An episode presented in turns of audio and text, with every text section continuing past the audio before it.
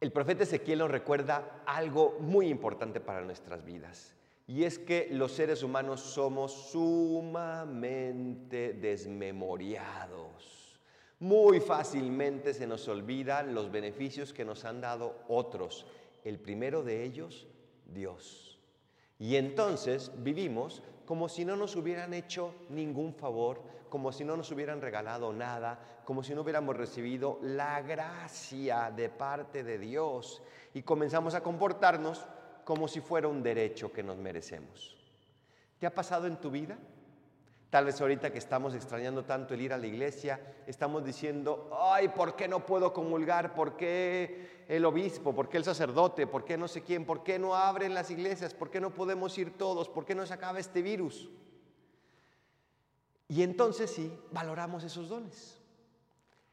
Pero los dones, por el hecho de no valorarlos, no desaparecen, siguen ahí, siempre y cuando nosotros querramos tomarlos. Porque para que alguien te dé un regalo, tú tienes que recibirlo.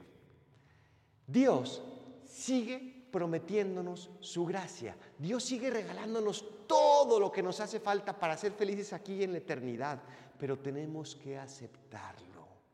Ezequiel se queja de ese pueblo judío que recibió tanto, que recibió el ser escogidos por Dios y que se les olvidó, que vivieron como si fuera lo más normal.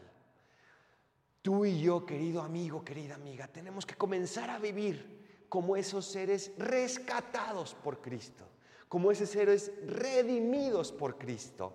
No podemos acostumbrarnos a ser cristianos.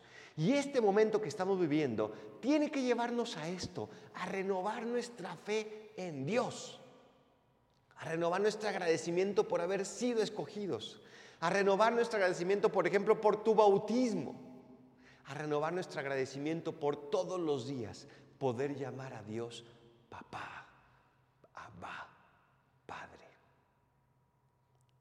Gracias, Señor. Ayúdame a nunca acostumbrarme a tenerte.